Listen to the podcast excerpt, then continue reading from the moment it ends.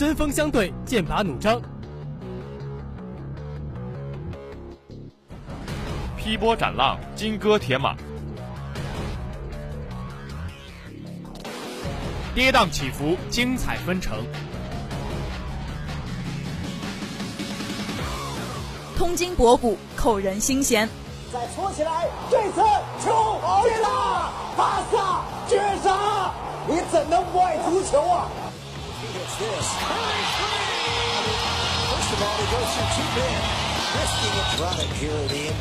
最新资讯尽在掌握。中国选手武大靖以三十九秒五八四的成绩打破世界纪录，为中国队获得。对于半年以来的经历的起起伏伏，给他。新赛季的中超联赛呢，在今天下午是重燃战火。体育时空，最纯粹的体育，最高级的享受。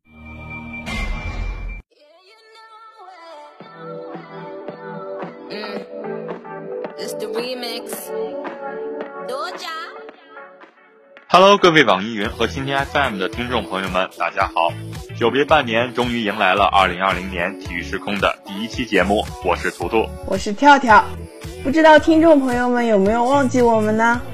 那怎么能够忘了您呢？您这样一个沉鱼落雁、闭月羞花，还有，嗯，我我想我想一下啊，网上搜呗。不是我夸你，现在都需要百度搜吗？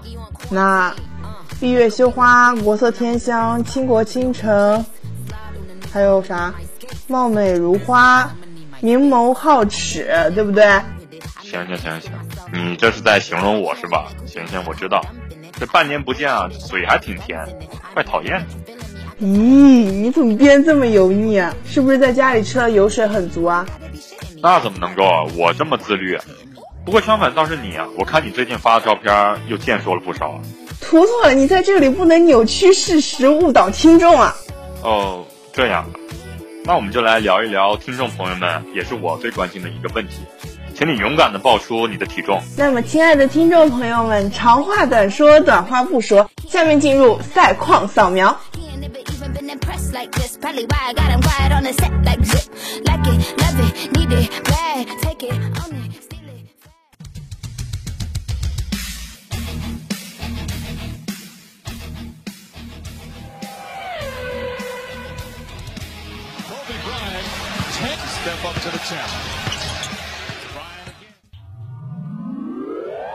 下面进入赛况扫描。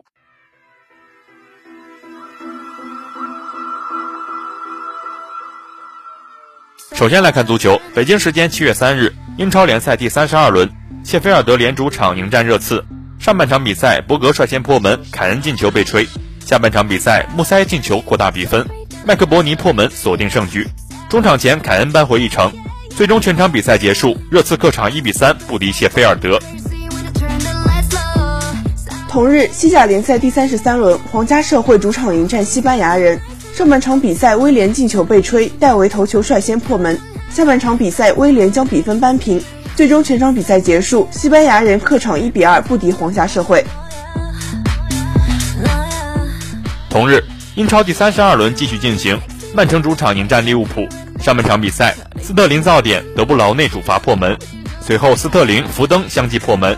下半场比赛，张伯伦乌龙进球，最终全场比赛结束，曼城主场四比零战胜利物浦。同日，西甲联赛第三十三轮继续进行，皇家马德里主场迎战赫塔菲。上半场比赛，两队互交白卷。下半场，卡瓦哈尔造点，莫拉斯主罚命中，最终全场比赛结束，皇马一比零战胜赫塔菲。接着，让我们将目光投到国内火热的 CBA 赛场。北京时间七月四日，北控主场以九十七比八十三战胜天津。北控方面，阿内特三十分十六篮板，宗赞十一分五篮板，许梦君九分，王子睿四个篮板七个助攻。天津方面，金鑫十一分六篮板，田宇十二分七篮板，孟子凯十一分五个篮板。同日，浙江客场以一百零九比九十八战胜广厦。广厦方面，孙铭徽二十六分八助攻，胡金秋二十六分二十一篮板。刘铮十四分七篮板。浙江方面，吴前三十五分十二助攻，陈帅鹏二十三分八助攻，刘泽一十分九个篮板。同日，福建客场以一百零五比八十四战胜四川。四川方面，景寒一十九分七篮板，陈晨十六分六个篮板，袁唐文八分九助攻。福建方面，泰劳森二十一分七篮板十三助攻，王哲林十四分十五篮板，孙春鹏十四分五个篮板。下面进入热点追踪。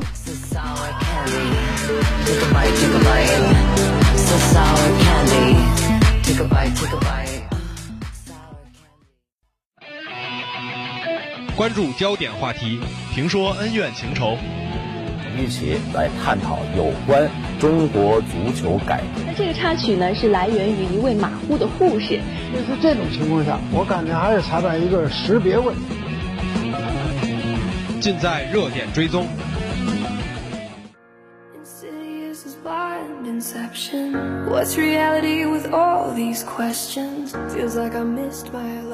欢迎来到热点追踪。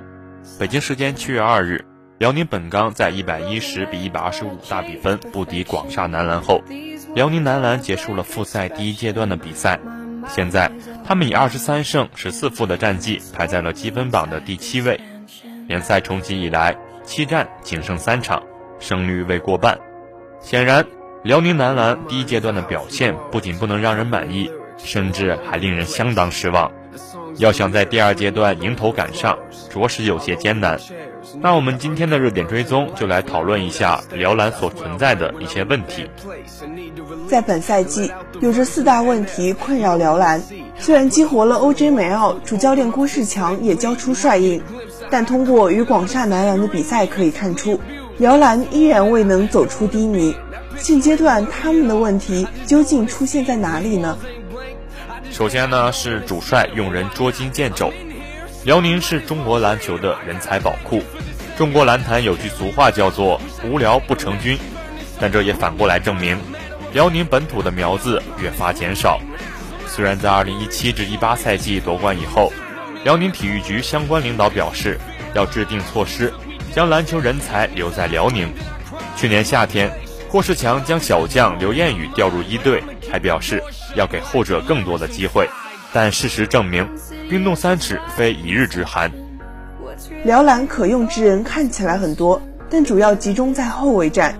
郭艾伦和赵继卫不必多言，高诗岩也能独当一面，刘志轩和梅奥更能客串后卫。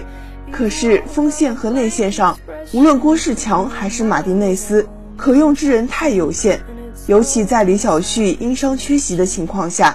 韩德君的任务更重，而与广厦男篮一战，马丁内斯长时间使用七人轮换，梅奥、郭艾伦和韩德君上场时间均达到四十分钟以上，贺天举和赵继伟也在三十分钟以上，梅奥更是罕见的一分钟都没有休息，打满四十八分钟。反观对面的广厦，十二名球员全部得到上场机会。如果说郭士强用人保守。那么马丁内斯也用人保守吗？第二，太过慢热。辽宁男篮素来有末节惹不起的称号，总能在前三节落后的情况下末节翻盘成功，所以对手在与辽宁男篮交锋时不敢掉以轻心。然而现在的辽宁男篮已无昔日之勇。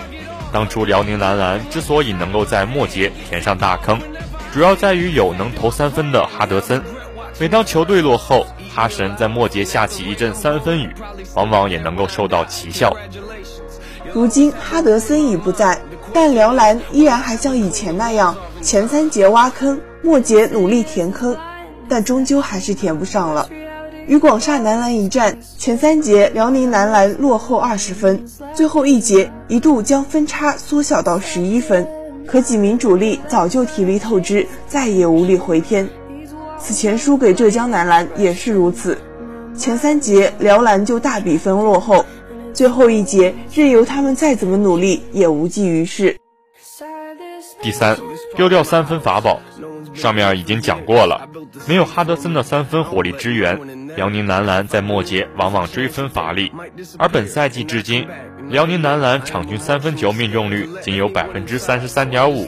创下了自二零一三至一四赛季以来的新低，比上赛季低了将近两个百分点。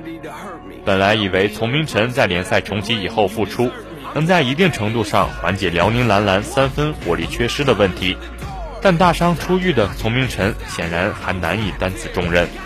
目前辽宁男篮百分之三十三点五的三分球命中率排名联赛倒数第五，仅比北控、四川、天津和八一高。要知道，这四支球队里有三支是渝南球队，所以啊，没有了三分球的辽宁男篮，在末节追分的时候，只有靠韩德君在内线硬凿，指望郭艾伦不断强杀，很难在外线打开缺口，而且打得也很辛苦。第四，郭艾伦状态起伏。自去年篮球世界杯发挥不佳，遭到网友炮轰后，郭艾伦就长时间陷入低迷，由此也造成辽篮赛季出战绩不佳。此前，人们将问题归咎于郭艾伦与史蒂芬森不能产生化学反应，但是复赛开赛以来，梅奥更多时候充当一名射手，对阵广厦，他也砍下了三十七分、八篮板、六助攻的全面数据，无可挑剔。但郭艾伦还是难以找到上赛季准 MVP 的状态。由于赛制关系，辽宁男篮必须在第二阶段全力拿下每一场比赛，这样才有可能跻身前四，进入安全区。而新任主帅杨明将会在七月十日左右抵达青岛赛区与全队会合。这位前 CBA 颜值王能力挽狂澜，率辽宁男篮走出低谷吗？我们拭目以待。那今天的热点追踪就到这里。下面进入体坛人物会。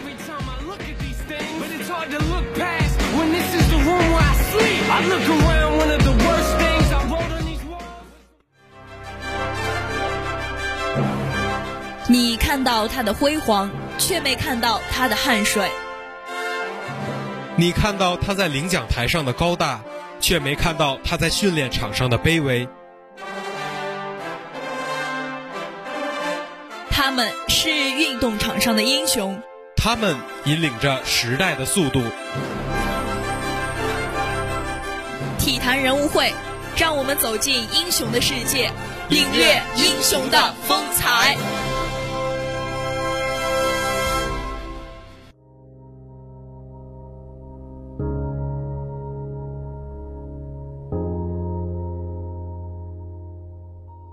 欢迎来到体坛人物会。北京时间七月四日，林丹正式宣布退役。世界就是这样告终的，不是砰的一响，而是嘘的一声。仅以艾略特的诗献给退役的林丹。一个时代的大幕轻轻的就被合上了，没有大张旗鼓的送别，也没有鲜花和掌声，一条微博足以覆盖一切。他是二十一世纪前二十年最伟大的羽毛球运动员，也是中国体育肖像式的英雄。而我们今天的热点追踪，就来聊一聊传奇人物林丹。在网络评价体系里，多数对林丹一知半解的人，仅仅对他婚内出轨的事实念念不忘。不过，这也符合这个年代的判评：人民的道德标准要求高于一切。无论你是挂满金牌的世界冠军，还是家喻户晓的娱乐明星，他们都想塑造成样板戏里的道德标兵。或者，这也是这个时代的真相。苍蝇无处不在，时时盯紧了溃烂的部分。鉴于此，不瞒您说，图图啊，个人觉得林丹退役退晚了，他早该在2016年里约奥运会之后事了拂衣去，然后深藏功与名。他为之冲击的第五次奥运会，只留下林一轮的尴尬。况且过去四年光景颠覆了所有人的认知，大众对于林丹仅限于拿他当做一个金牌机器。而忽略了他在羽毛球历史进程中的奋斗的价值，这不是他的问题，而是一手拿着手机，一手拿着命运的人所决定的。在这个内分泌紊乱的年代，已经无人关心一个没有直播带货的名人会何去何从。这不遗憾，这就是如今的现实。既然时代如此健忘，就有必要将林丹带入到足够宽阔的历史长河里去审视、去比较。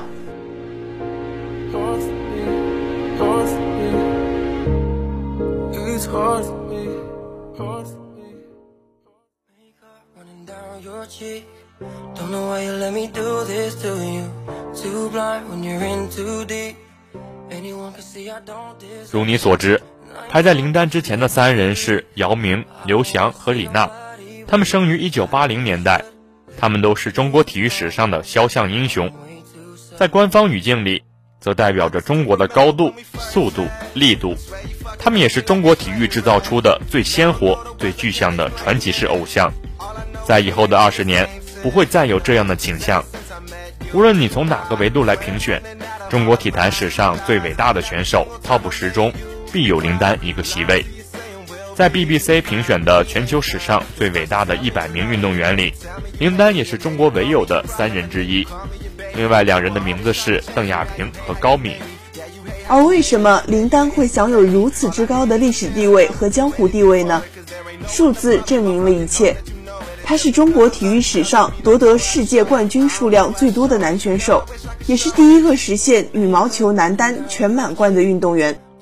二零零八年北京奥运会摘金后，林丹集奥运会、世锦赛、世界杯冠军于一身，实现了世界冠军大满贯。二零一四年广州亚运会夺冠后，林丹又凭借奥运会冠军、世锦赛冠军、世界杯冠军、亚运会冠军、亚锦赛冠军。全英赛冠军及世界羽联超级系列赛冠军全包揽的成绩，实现双圈全满贯。而他取得的这些成绩，还有一个英雄辈出的白银时代所陪衬。上世纪八九十年代，中国的杨洋和赵建华，印尼的苏吉亚托和丹麦的弗罗斯特，并称为男单的四大天王。本世纪至今。林丹、马来西亚的李宗伟、印尼的陶菲克和丹麦的盖德又被尊称为新四大天王。有人说，这是历史的操控者所玩的把戏。他想在二十一世纪初留下最重要的篇章，所以啊，才设计出盖德、陶菲克、林丹和李宗伟四人轮番上演旷世大战。而林丹也在其中的江湖地位，从一个细节便可看出。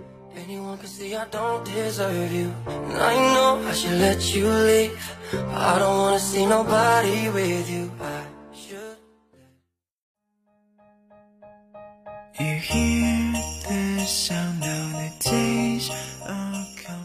二零一二年初，盖德邀请林丹参加了自己的告别赛。作为二十一岁就世界排名第一，在十五年内都保持着男子单打顶尖水平的丹麦天王。他的告别赛没有邀请李宗伟，也没有邀请陶菲克，唯独邀请了林丹。盖德第一次和林丹比赛是在2003年的丹麦公开赛上，那时一个26岁，一个只有19岁。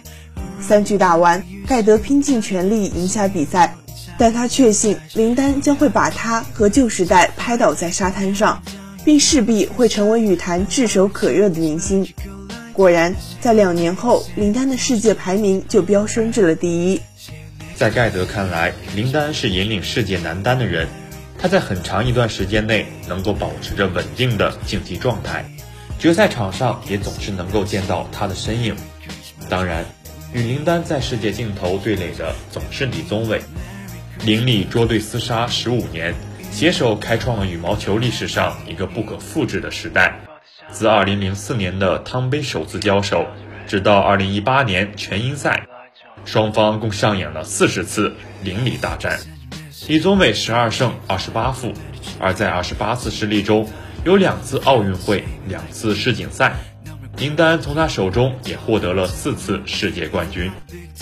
李宗伟代表马来西亚参加了四届奥运会，拿下三枚银牌。一直以来，他屡战屡败，到最后已完全释然。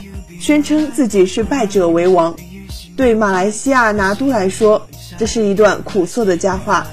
但至于林丹，因为这个伟大的陪衬，他经历的每一次战斗，每一个冠军都更显珍贵。对于这个级别的冠军，前中国羽毛球队总教练李永波说：“林丹对中国羽毛球贡献巨大，他是一个特例，中国羽毛球队再也不会有第二个人会有这样的待遇。”姚明三十一岁退役，刘翔和李娜三十二岁退役，林丹三十七岁退役，他们都配得上一个体面的告别仪式，因为他们以一己之力为各自的项目开天辟地，拓宽大众认知的边界。但这种英雄式的上升路径，只有一种价值，可被利用的价值。一旦神话画上句号，只能接受被遗忘、被稀释、被误解。在中国的体育圈中。伟大的故事从来不会被传承，每个人到最后都是一部断代史。林丹选择在此刻挂拍离去，似乎更像是一种隐喻。白银时代已完全崩塌，时间带走了昔日的灿烂与美好，只留下一片狼藉。但不甘于隐退的林丹，总有很多方式让你看到他，让你记起他，因为他始终是超级丹。